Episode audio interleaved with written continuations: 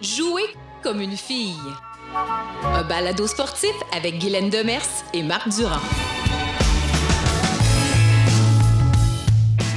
Salut tout le monde, ici Marc Durand. Bienvenue à Jouer comme une fille, un balado qui parle entre autres des grands enjeux pour les femmes dans le sport, autant sur le terrain qu'au deuxième étage. Euh, c'est propulsé par Égal Action, ce balado-là, mais également accompagné par le secrétariat à la condition féminine. On parle bien sûr des enjeux, mais aussi des succès et des grandes dames, entre autres, qui ont marqué le sport et qui continuent à le faire. J'ai le privilège, comme l'an dernier, d'être accompagné par la co-animatrice Hélène Demers, rien de moins, euh, femme d'influence dans le monde du sport, autant euh, ici qu'ailleurs dans le monde. D'ailleurs, elle a remporté en 2020 le titre, le trophée en fait Femmes et Sport décerné par le Comité international olympique. C'est également, entre autres, euh, elle est professeure titulaire à l'Université Laval en éducation physique.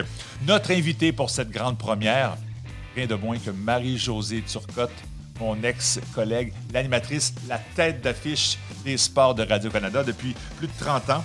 Euh, ensemble, on va parler de sa carrière, des embûches qu'elle a, euh, dû surmonter, également de la place des femmes dans le monde du sport, dans les médias et bien sûr de sport olympique. Ce balado est disponible en audio sur Spotify, sur euh, Apple, votre application préférée, on est partout, mais également en vidéo sur Vimeo, sur Facebook, également YouTube. Alors, soyez prêts. L'émission commence maintenant. Plus de 40 minutes de bonheur en compagnie de Guylaine et de Marie-Josée. Parce que jouer comme une fille, c'est aussi jouer avec tout le monde. Hey, on commence la saison 2. C'est parti? C'est parti. C'est ça. Clap. Puis on, est, on est vraiment excités. En, Vraiment. Ouais, ouais, en vraiment. provenance du HEC Montréal, Oh yes. hein, un lieu de haute culture.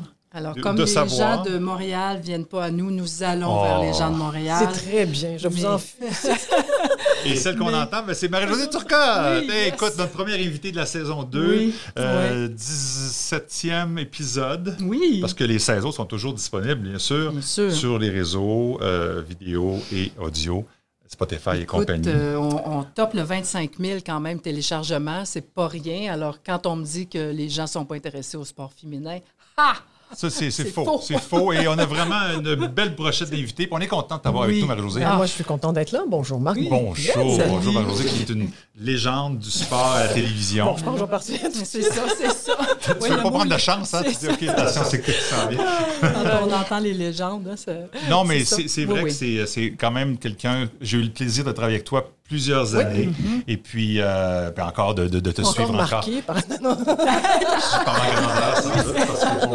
Je sais pas, mais mais oui. on a quelque chose en commun, on a la même date anniversaire. Ça, c'est vrai? Pas la même année. Est-ce qu'on le dit? Il est beaucoup plus vieux que moi. Non, Oui, c'est vrai. non, Date, non, pas l'année, juste Le la date. 25 avril. 25 avril. 25 Ouais, avril. ouais, ouais, ouais, non, ouais, mais ouais, je vais ouais. écrire ça, moi, là, 25 avril, Voilà. Ben oui, 25 avril. Ouais. Écoute, quand même. Quand même. Hein? Il n'y a pas d'hasard dans Fait que là, c'est- Ah, je sais tout le temps quand c'est sa fête. Ben oui. Et vice-versa. C'est vice-versa. C'est ça, exactement. Ça. Mais moi, j'ai un souvenir très précis de Marie-Josée, puis je vais te dire, peut-être que tu t'en rappelles pas, mais moi, je m'en souviens très Oh, bien. oh. Euh, C'était, euh, j'ai fait un reportage, dans mes débuts à Radio-Canada, je fais un reportage sur les élections. Les élections. Et puis le sport, la place de- du sport dans les élections. Oui, mhm. Et puis j'ai trois invités euh, devant le Parlement de Québec. Et j'ai Gilles Lépine là-dedans. Puis, euh, et je ne me rappelle pas qui étaient les deux autres, mais c'était des hommes. Je fais mon reportage, puis je suis fier. Tu sais, je, je, je trouvais que le contenu était bon. Elle me dit, tiens, Marc. Je m'en rappelle pas, mais je pense, je je sais qu'est-ce que tu vas dire. c'est ça. Il me semble qu'il manque. Peut-être que tu sais, ça aurait été bon d'avoir au moins une femme. Puis tu l'avais dit calmement, puis tu me l'avais. Puis, sur le coup, tu sais, ben non, ben, j'ai pas fait exprès. C'est comme j'avais trois personnalités qui, qui fitaient bien dans le décor, mais finalement. euh, Mais je vais te raconter une anecdote parce que, bon, évidemment, j'ai commencé au sport en, en 1988. Et vite! C'est ça. Ah, c'est pas vrai, j'ai commencé au sport en 1985 à Montréal. Ah oui? Et, et je me rappelle, j'étais toute seule, évidemment, de, de fille. Oui. Euh, et je me souviens des Jeux du Québec. Je me souviens pas quelle année, c'était en Gaspésie. Et euh, on faisait beaucoup de héros du samedi à l'époque avec Oui. les. Jeux du, sa- les, les Héros du Jeux du samedi. Québec. Ouais. Et pendant tous les Jeux du Québec qui ont été diffusés euh, en direct, et les héros du samedi après, c'était que des garçons. Hmm. Et j'avais dit au réalisateur, je tairai son nom, c'est un gars de Québec. Oh, je sais. J'avais dit, mais comment se fait-il que vous avez fait juste des émissions avec des garçons? Ouais, Je m'en suis même pas aperçue. c'est ça. Comme tu m'as répondu. Exactement. Alors, c'est là, moi, que je vois une différence dans le cheminement qu'on a fait. Ouais. Aujourd'hui, les gars vont se poser la question. Clairement. Ils ne la posaient pas avant. Les filles aussi vont se poser la question. Mm. Parce que même moi, quand j'ai commencé au sport, je me rappelle quand je faisais mes bulletins de nouvelles, parce que c'était toujours l'habitude, on parlait de tennis, on parlait des gars avant, les filles après. Ah oui. Puis dans mes débuts, mais là, mais je faisais ça comme ça. Puis à un moment donné, je me suis dit, oui, mais là, ce soir, la victoire de Steffi Graf est plus importante que celle du gars. Moi, je vais interverser. Et là, je me battais pour ça. là. Pour vrai, hein? Pour passer Steffi Graf en premier. Puis là, mais non, tu peux pas faire ça, on parle des... Non, à Pour vrai? Oui, oui, pour vrai, Ah pour vrai, oui, pour vrai. Je me demandais justement si tu avais eu à te battre, euh, mais bon, au début peut-être. mais- Non, non, mais Tous les jours! pour vrai, hein? Non, non, mais c'est non, mais c'est peut-être naïvement, mais. euh, Mais écoute, ouais. je- je- écoute, il m'appelait la féministe. euh, Ah, ça, ouais. écoute, ça n'avait pas de bon sens. OK. J'étais, ah, on sait bien, toi, t'es féministe. Là. C'est comme, mais oui, mais. Je dis, mais oui, mais vous vous rendez même pas compte. Là. Hmm. On parle que des gars. Je comprends que le sport, il est masculin. Je comprends. Mais il y a des femmes aussi, elles sont pas nombreuses, mais quand elles sont là, est-ce qu'on pourrait quand même en parler? tu sais? Ou même dans les sujets que j'amenais, des fois, ah oui, ah. Je dis, Mais ça va être intéressant. Ben oui, c'est moi qui va le faire, qui va le dire. ça. Mais est-ce que tu as encore aujourd'hui, parce que tu fais un bulletin de nouvelles encore. euh, Oui. Bon, c'est ça. Alors, euh, euh, ça reste que, bon, Et là, la le techno hockey, aujourd'hui, le feu. là, c'est oui. extraordinaire. C'est moi le boss. OK. yes! OK. ça, c'est bon. power. Non, mais Non. ce que je veux dire, c'est que la technologie a tellement Oui. changé. Quand j'ai commencé, on faisait un bulletin de nouvelles. Écoute, Mm. on était. Il faut dire que c'était beaucoup plus long. Oh oui. On avait presque une demi-heure à l'époque. c'est Oui. autre chose. Ouais. Il y avait un réalisateur, il y avait une assistante, il y avait Mhm. deux scripteurs, Ouais. il y avait on appelait ça des annonceurs à Ouais, l'époque. oui. C'est vrai. Mm. Et tout le monde participait à ça, mais c'était c'était- c'était le travail de toute une journée. Il fallait faire de l'affectation et tout. Mm. Et là, oui, là, il fallait que je me batte dans des réunions de production. Oui. Et Aujourd'hui, pour faire un bulletin de nouvelles, on est deux. Ben, deux.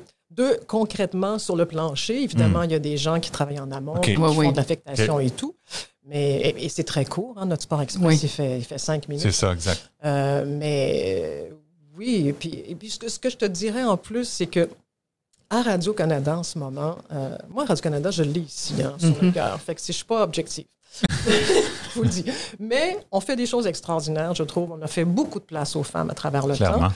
Et en ce moment, non seulement on fait de la place aux femmes, c'est la volonté de Radio-Canada en, moment, en ce moment, dans tous nos bulletins, dans tout ce qu'on fait, de donner de la place aux femmes. Je veux dire, ça vient de notre première directrice, euh, ça vient du rédacteur en chef, qui est un homme. Dans les réunions, n'oubliez pas, on fait la priorité au sport féminin.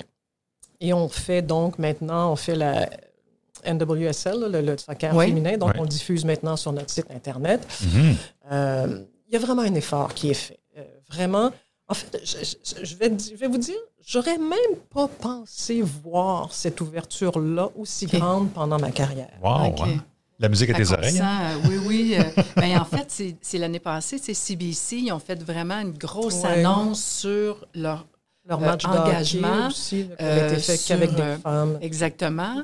Et euh, puis on n'a on pas vu la même. Moi, je pensais que automatiquement ça sortait en français, mais c'est pas arrivé. Mais tu me dis de l'interne, il y a quand Oh, même. il y a vraiment une une, démarche, mais il y a volonté pas très, eu très, le- très Ouais, ouais. ferme euh, de, faire ça, de faire une place. Et, et puis, c'est pas évident, vous le savez, vous connaissez le sport. Le sport, Mhm. c'est encore... euh, C'est ça que j'allais dire. C'est wow, cette, volonté-là, c'est tu as ça. cinq minutes à remplir, mais lorsque les seules nouvelles qui te parviennent, t'as puis ça prend l'image, Non, mais tu n'as pas le choix. Il faut que tu fasses un bulletin de nouvelles avec ce qui se passe dans le jour. c'est ça. Mhm. Euh, le contenu de, de sport Ouais. au féminin est plus difficile. Il y a moins d'accès, il y a moins d'événements aussi. moins d'accès, beaucoup Mm. moins d'événements, mais ça, c'est. On a combien d'heures? Oui, oui. Non, non, c'est ça. Ça reste que ça prend de la qualité Mm-hmm. aussi. C'est t'as bien beau. euh, Mm. a- En fait, la question, c'est l'argent. C'est toujours ça, oui. en bout de ligne. Oui. Parce que c'est pas vrai que quand le produit est bon, les gens viennent pas. Mhm. Quand le produit est bon, les gens vont y aller. Alors, Mhm. c'est c'est- vraiment, c'est toutes les mentalités qui sont à changer, la culture et l'argent. Ouais. c'est vrai. Ben, raison. Ouais. Tu sais, c'est bien que tu abordes la culture parce que justement, euh, dans les différents épisodes qu'on a eus, puis même du côté, euh, tu sais, à chaque fois, je fais ma scientifique parce que je suis une scientifique. Ça nous prend des Ça stats. pas, là, mais ça- ah, ouais, sors, là, sors là les chiffres. Mais tu sais, ce qu'on. euh, euh, quand on analyse le fait que peu de femmes soient en coaching ou dans des postes de gestion en journalisme sportif, donc tout ce qui touche les médias, à la fois la diffusion du sport féminin, mais les femmes, même qui commentent ou euh, qui, comme toi, font des, euh, des, des, bulletins de, de nouvelles, bien, on est, il y a encore cette tendance à mettre ça sur le dos des femmes. Tu sais, le blame it on the woman. Euh, elle n'a pas l'expérience, elle n'a pas les compétences. Ou des fois, effectivement, c'est des femmes elles-mêmes qui vont se mettre des barrières.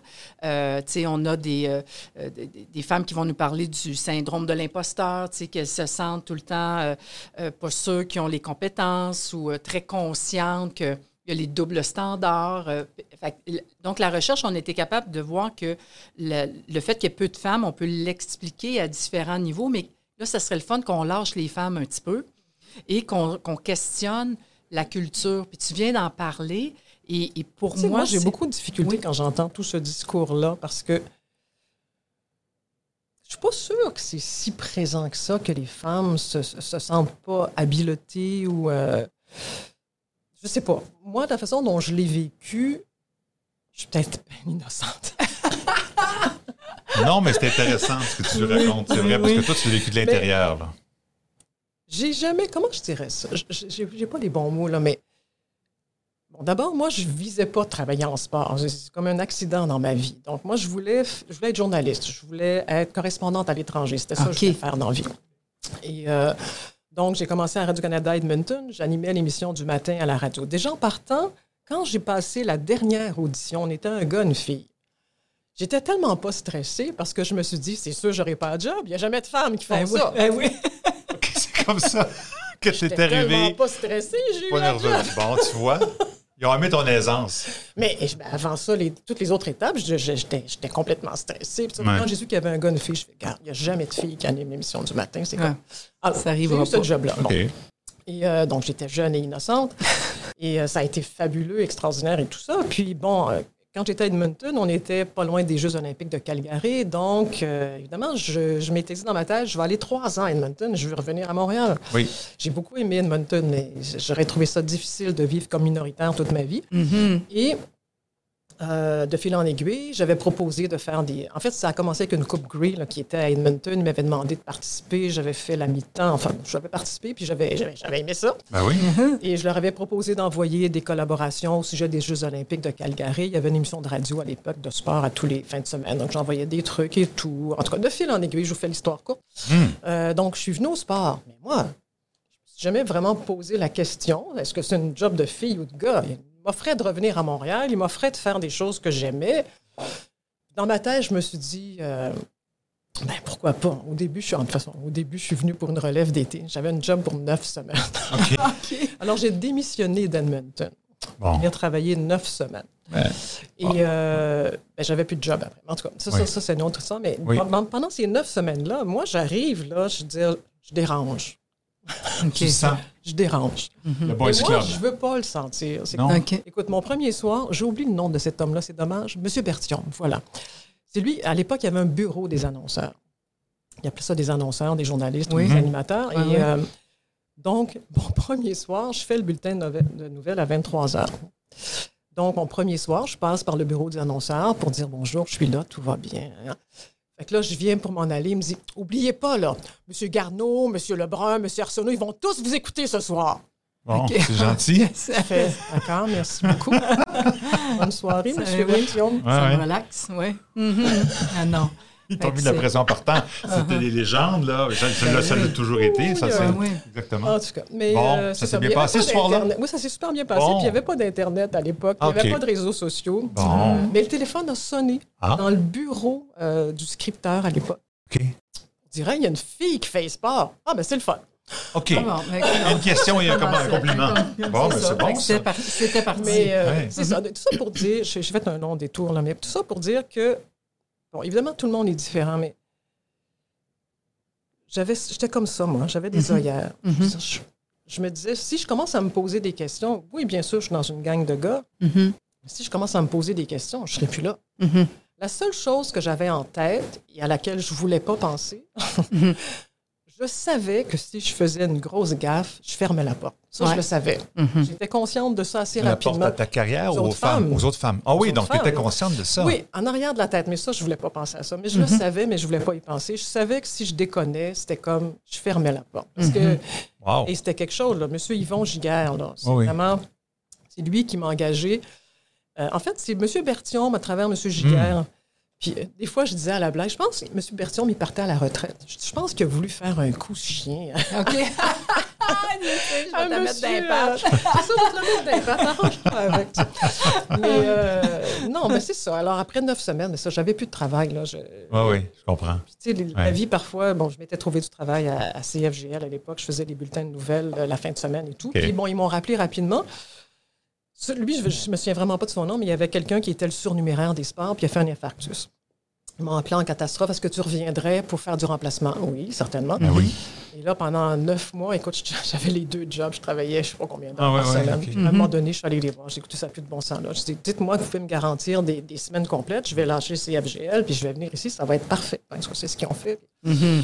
Mais, mais c'est ça. Mais jamais j'ai eu cette conscience de, de me dire, c'est pas une job de fille. Mhm. Oui, je sentais que je dérangeais. Puis quand je suis revenue après les neuf semaines, là, je sentais vraiment que je dérangeais. Au début, je venais pour l'été. Ah oui, ben, donc tu allais Ouais, pas partir. trop dérangeant, ouais. ça. Ben Ah oui. oui. Mais après ça, je sentais que c'était comme. Puis je dérangeais, comment je dirais, par mon âge aussi, je pense. J'étais jeune. Oui. Mhm. J'étais une femme, mais, mais j'étais jeune. et Je voyais le métier complètement différent. Mhm. différemment. Euh, à l'époque, ça se faisait pas du reportage au sport. Puis moi, je comprenais pas que ça se fasse pas du reportage. Fait que c'est Mhm. vraiment comme ça que j'ai créé mon emploi parce que je me rappelle, pour le téléjournal du 18 heures, il n'y avait pas de reportage. Puis j'avais dit, ben, je pourrais, moi, faire du reportage au quotidien de sport. Mhm. Puis c'est comme ça que j'ai vraiment eu un emploi à temps plein. Je pense même que j'étais payé moitié-moitié sport, moitié information. Puis euh, là, je couvrais le Canadien tous les jours. Ah ouais. Ah oui, hein? Ah oui. Ah ouais. Puis c'est Mais- comme ça, de fil en aiguille, là, ils m'ont demandé de faire du reportage pour l'univers des sports à l'époque. Mhm. Et puis, et puis rapidement, ben là, je suis devenue l'animatrice parce que Jean Pagé est parti au. Enfin bref, bon, là, la carrière s'est faite, mais, euh, mais c'est ça, j'ai toujours eu... En fait, je vais répéter une phrase qui n'est pas de moi, mais que j'adore. Je vais vous raconter une histoire. Quand j'étais à Edmonton, j'avais été couvrir... euh, en fait, je n'ai pas été couvrir, je voulais faire une entrevue avec Richard Séguin, le chanteur, qui était au Calgary Folk Festival. Fait que j'avais vendu l'idée à la radio. J'étais partie toute seule avec ma petite... euh, enregistreuse. mon petite enregistreuse. Ah ouais, puis euh, là, j'avais rendez-vous, je pense, le dimanche matin à 9 h. Genre, Je frappe à la porte. Frappe aux portes du matin. Oh, Frappe aux portes du matin. Et là, c'est Libert Subirana qui répond. Hein? Ah oui, c'est euh, le pianiste, le, le, non, trompettiste, oui. le vrai. clarinettiste. Ah oui, clarinette, Oui, oui. Et là, euh, je dis, je suis désolée de vous déranger. J'ai rendez-vous avec Richard Séguin. Tu sais. Fait qu'il me dit un instant. Fait que là, je- c'est tellement une belle image. Le vent est dans l'espèce de, de- Ah de oui. rideau. Et je vois le beau Richard Ah oui, Séguin en qui arrive. bobette. oh, qui me Vous l'aurez su. vous l'aurez su ici. qui me dit Ce sera pas long. Je dis Prenez votre temps. Ben oui, c'est ça. Prenez le temps de mettre vos Alors culottes. là, ouais. je rentre dans la chambre et j'imagine que Libert est sorti. Mais là, on a fait une longue, longue entrevue, plus qu'une demi-heure. Il a été tellement Mhm. généreux. Et à un moment donné, je lui dis Mais comment vous expliquez que vous et votre sœur jumelle, Marie-Claire, les Séguins, ça s'appelait Ouais. ce Oui. groupe, comment se fait-il que vous avez été si populaire à cette époque-là? Et là, cette réponse-là, je m'en suis rappelé, je m'en sers encore, et, et je le cite parce qu'elle n'est pas de moi. Mhm. Il dit Ah, il dit, on avait l'innocence de notre arrogance et l'arrogance de notre innocence. Mhm. Hmm. Et je trouve que ça dépeint tellement bien la jeunesse. Et c'est pas de l'arrogance d'être fendant, mais l'arrogance d'être capable de foncer. Ouais. Et je pense que j'avais ça. J'avais l'arrogance de mon innocence, mais surtout l'innocence de ton arrogance. Et Quand on ne sait pas, hein, c'est mais non, ça, on ça qui est fabuleux. Oui, je ça. fonçais, puis Ah oui. j'avais des idées, Oui. je les proposais, puis Hein. j'ai eu la chance d'avoir un réalisateur qui a cru en moi du premier jour, Jacques Villot. Je ne sais pas si tu l'as connu, Jacques, non? Euh, alors, il m'a... Vas-y. C'était comme- Mhm. Alors, j'ai fait plein de choses extraordinaires. Puis, je- comme je sentais que j'avais quand même la confiance, alors ce Jacques Viola en question m'avait fait le compliment ultime. Oui. T'es one of the boys. Ah ouais. Oh, Ah ouais. hein, l'expression consacrée. Ouais, ouais, Bon. c'est ça. J'avais dit, Ouais. je comprends ce que tu veux me dire, Jacques. C'est super gentil venant de toi, mais je préférerais être the girl in the gang. Sais. ouais, c'est ça. Oh. Oui, oui. Fait que là, il me dit, C'est ça. ouais. Oui. Mais euh, écoute, c'est. euh, je, je t'ai- mais là, Évidemment, je t'écouterai jusqu'à demain soir, là. Euh, ça, c'est, clair. J'ai, l'impression que je t'écoute avec la bouche grande ouverte. Euh, je suis comme ma nièce qui dit Mon Dieu, tu vas rencontrer Marie-Josée. Euh, tu sais, euh, comme dis salut. Ah oui, hein? C'est, ben oui. Ben oui. c'est ça, là, Emmanuel. Salut, Emmanuel. Bonjour, Emmanuel. Ouais, oui, c'est ça. Euh, et puis pour moi, dans ton, ce que j'entends, c'est l'importance, parce qu'on a eu un épisode sur les hommes comme alliés en sport. Puis euh, l'importance, surtout dans un monde qui est tellement masculin, fait que clairement, tu sais, depuis tantôt, tu nommes justement des hommes qui, qui ont influencé définitivement ton parcours. Euh, puis maintenant que tu es où tu es, tu as la notoriété. Que- que- ouais, c'est ça. Ça, ça pourrait être une autre émission. personnalité. Vais-je? fais-je? D'où C'est viens-je? oui, là, on va sortir notre, euh, nos euh, conjugaisons de verbes, là, tu sais, là, qu'on a appris, qu'ils apprennent plus d'ailleurs, parce que ça n'a pas de bon parce qu'on sens. s'en sert pas. on s'en servirait pas.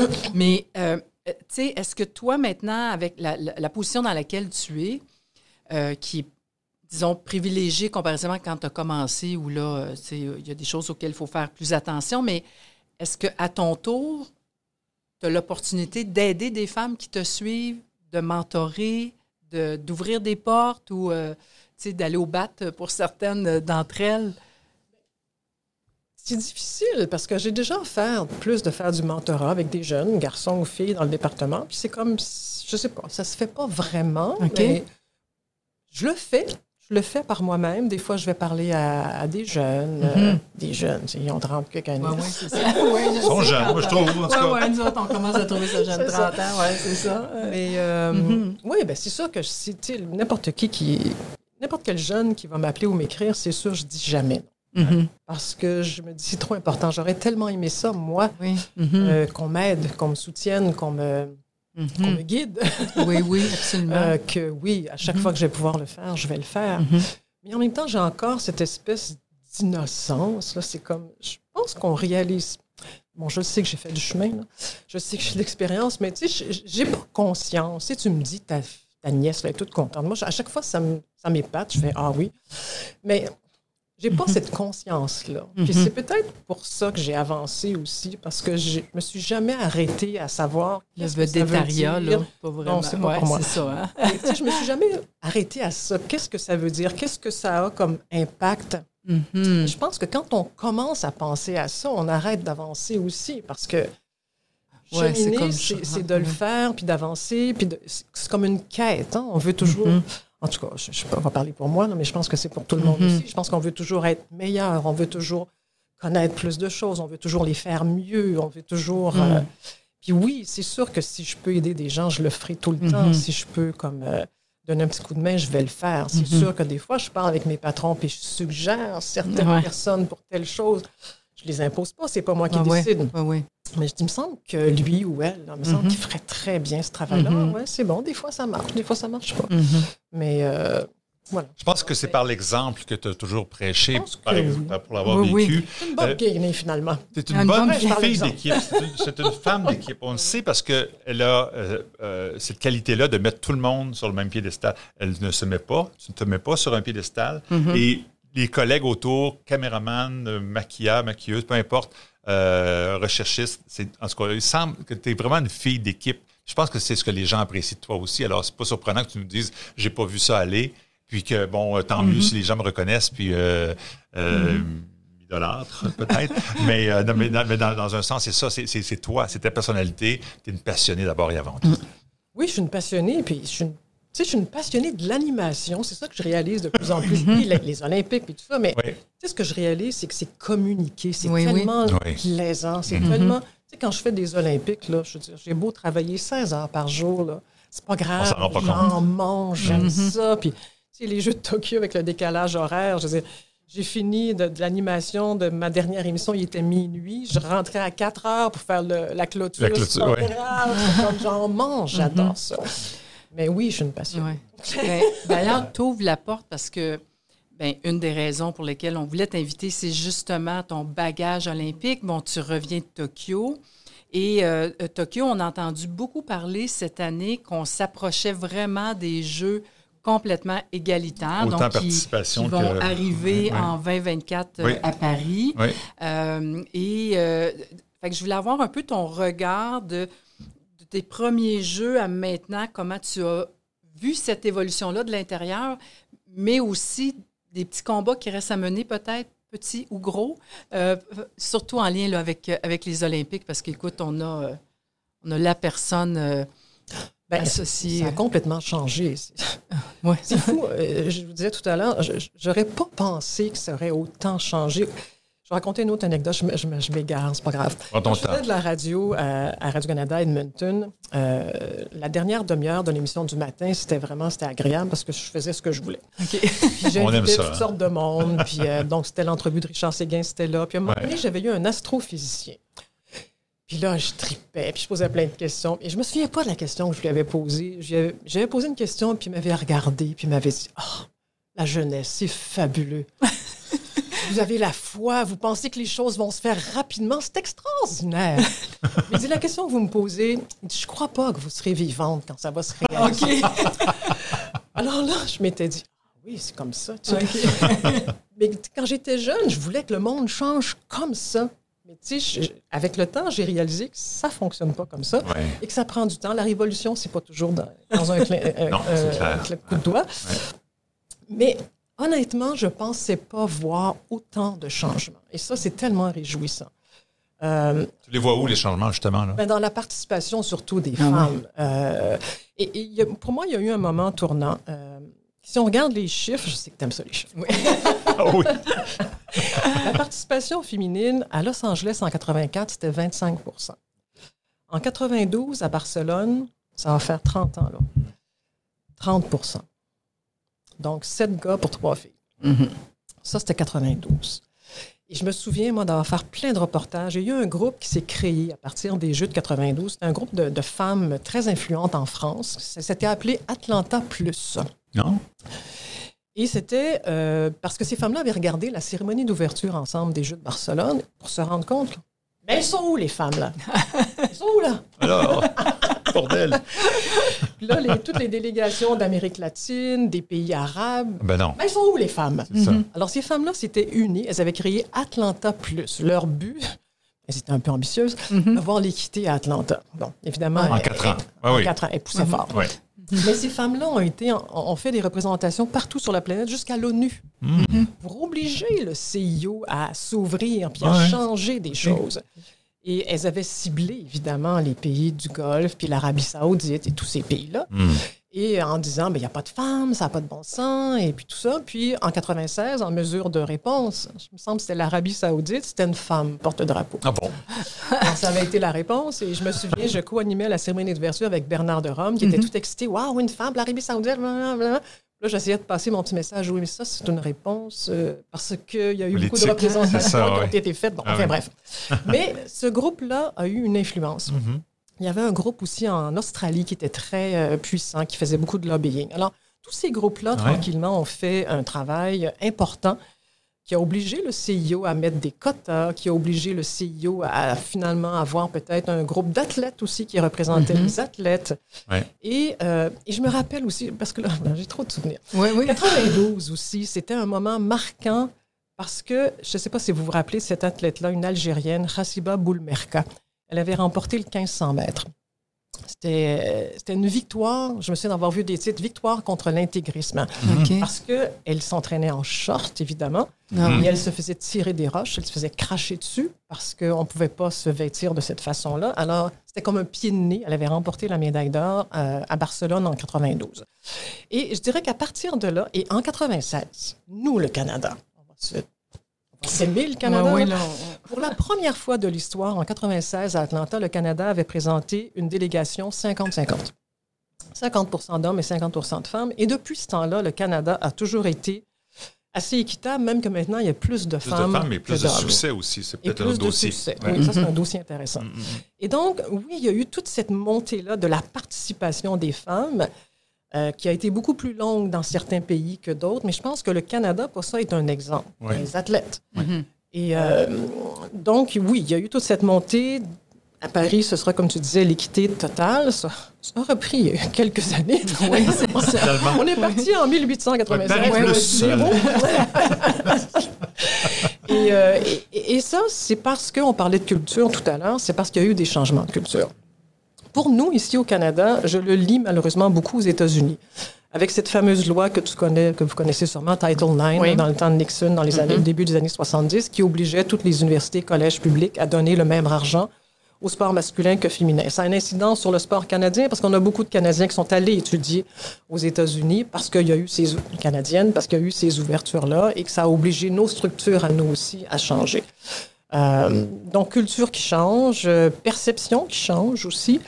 Euh, tu sais, avant, euh, une femme musclée, une femme forte, une femme agressive, c'était négatif. Ouais. Aujourd'hui, on trouve ça beau, un corps d'athlète, Oui. femme Ouais. musclée Ouais. Et, et tout ça. Donc, ça, c'est devenu non plus péjoratif, mais positif. Et je dis toujours à la blague, le mouvement olympique, à son corps défendant, a beaucoup aidé le développement du sport féminin. Parce qu'il y a eu beaucoup de luttes qui ont été faites, qui ont fait en sorte que les femmes ont pu accéder aux Jeux olympiques. Et euh, ça a fait ce qu'on a aujourd'hui. Donc, ça a donné beaucoup de place. On c'est loin d'être tout gagné, on s'entend.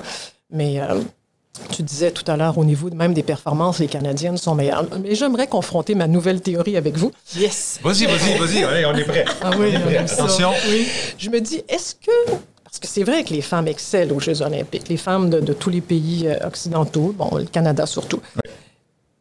Et je pense que le fait qu'il n'y a pas de ligue professionnelle, qu'il n'y a pas d'issue vraiment pour les femmes, oui tennis, oui golf, oui tranquillement aux États-Unis, soccer, basketball, un peu en Europe, volleyball aussi qu'on peut rajouter. Oh. Mais donc, il n'y a pas d'endroit où on peut s'épanouir d'un point de vue sportif. C'est encore majoritairement les Jeux olympiques. Alors, moi, pour moi, ça explique le succès des femmes canadiennes aux Jeux olympiques versus les hommes qui ont plein d'endroits pour s'exprimer ailleurs. Je trouve ça intéressant, Ouais. effectivement. J'avais pas faire- vu ça, on cet faire un projet de angle-là. recherche là-dessus. Non, mais c'est vrai. C'est vrai qu'on regarde depuis, depuis 2016, depuis Rio, toutes nos médailles masculines, on peut les appeler comme ça, c'est en athlétisme. Ouais. Sauf euh, Éric Lamaze en, Ah. en équitation. Ouais, Euh, c'est ça. Sinon, 2016. c'est Certains diront que c'est son cheval.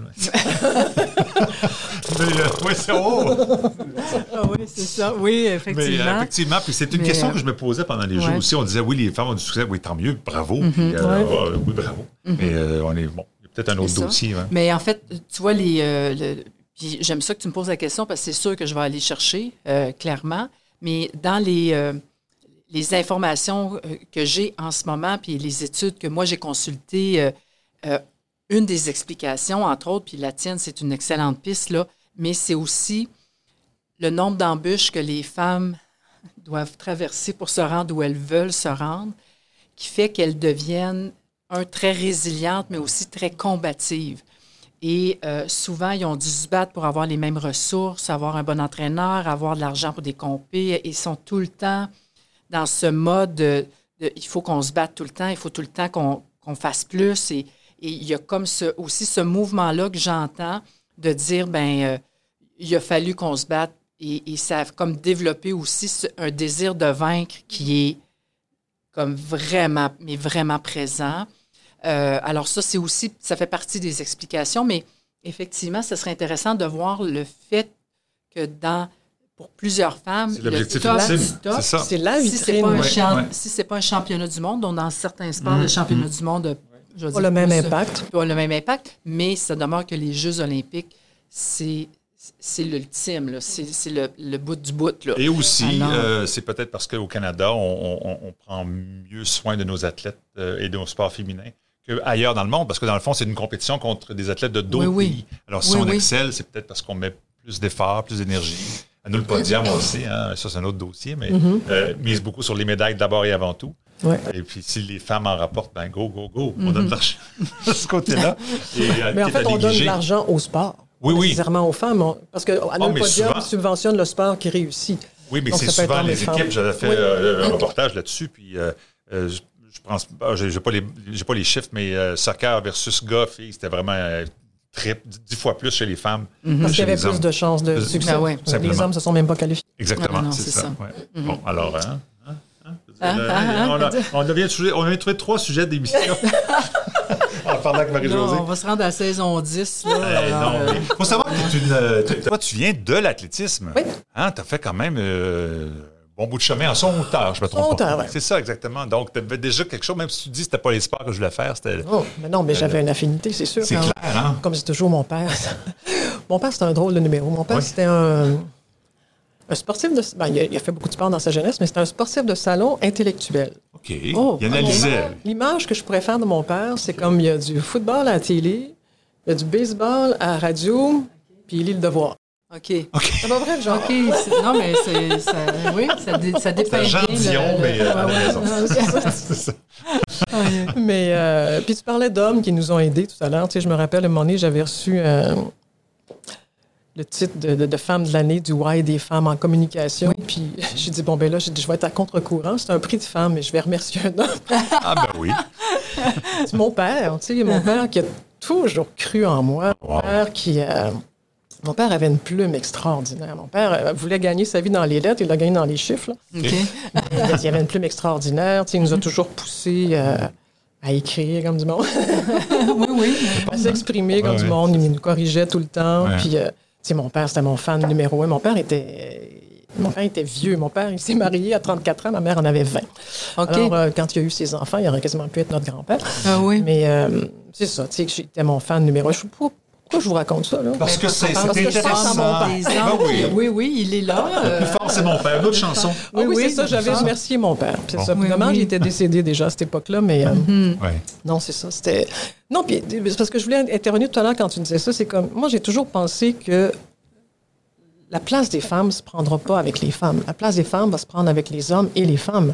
Et tant que ça se fera pas de façon conjointe, ça se fera pas. Clairement. Euh, c'est pour ça que je trouve intéressant ce que je vois en Europe en ce moment, en France, entre autres. Puis peut-être que vous avez des invités qui vous ont parlé déjà de soccer, mais le fait qu'on voit le football en France, qui s'est structuré vraiment à partir de toutes les équipes professionnelles où on a fait une section féminine, de profiter des structures qui sont déjà en place.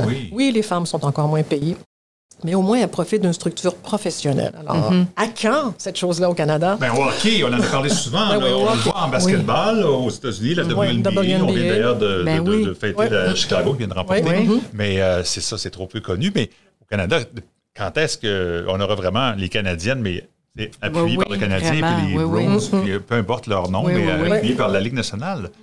C'est- tellement non. logique. Ray Lalonde nous en a parlé, épisode numéro 3. Euh, il fait le tour, puis il dit écoute, la NBA, bravo, la NBA, on Ben oui. Et leur code d'écoute ont monté. Puis c'est Ben le oui. sixième sport, je pense, en le- la WNBA. Ça a été long.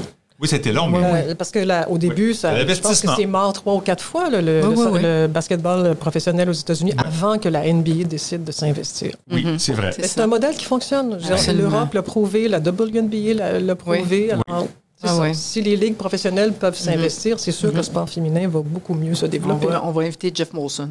Jeff Molson, c'est bon. Soccer aussi, hein, je sais pas, mais on en a parlé. L'équipe canadienne qui nous a fait tant honneur, puis c'était fantastique leur grande victoire contre la Suède.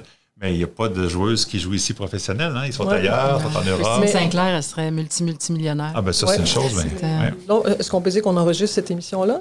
Oui, oui, on enregistre, puis on n'a rien coupé jusqu'à maintenant. Non, mais c'est parce qu'aujourd'hui, au moment où on enregistre l'émission, on est le 20 octobre, je ne me trompe pas de date. Oui, on est le 20 octobre. Oui. J'ai été très réjouie ce matin en lisant euh, les informations parce que je lisais euh, Wilfrid Nancy, qui est l'entraîneur-chef euh, du FC Montréal, que j'appelle Oui. encore l'Impact, Oui, oui. euh, Mhm. disait qu'on discute au sein de cette équipe-là d'avoir une section féminine. Et Wow. j'étais réjouie pour plusieurs raisons. Un, juste ça, mais moi, je me rappelle quand nous, on faisait ce qui s'appelait l'Impact à l'époque, à notre antenne, euh, ça doit faire cette entrevue-là avec euh, M. Saputo, peut-être 10 ans, Mhm. peut-être un peu plus au moment où ils ont mis la- l'Académie des garçons en Mhm. place. Mhm. Je lui avais posé la question, mais est-ce que vous allez faire une Académie de femmes éventuellement? Il y a eu un vide intersidéral. OK. OK. Il a fait, euh, pas vraiment. c'était pas dans les plans, ça c'est clair. Bon, c'était pas dans les plans. Alors que ce soit peut-être dans les Ben plans oui. maintenant, Oui. donc on avance. Oui, oui, c'est ça. Ça, ça chemine. Ouverture. Puis Radio-Canada, encore Écoute. une fois, a Oui. fait bouger les choses. On l'a vu cet été avec l'égalité, pratiquement la parité. Je pense que ça l'était même au niveau des, de la euh, liste, c'était des pas mal, ouais, c'était pas mal équitable. Ouais, il y a un c'est- effort vraiment qui est fait. C'était euh, frappant, là. oui. Cette année, euh, on- on- des fois, deux femmes pour une compétition masculine, on voyait pas ça, là. Deux femmes pour faire la cérémonie d'ouverture. Est-ce que vous aviez déjà vu ça? Non, jamais non C'est plus.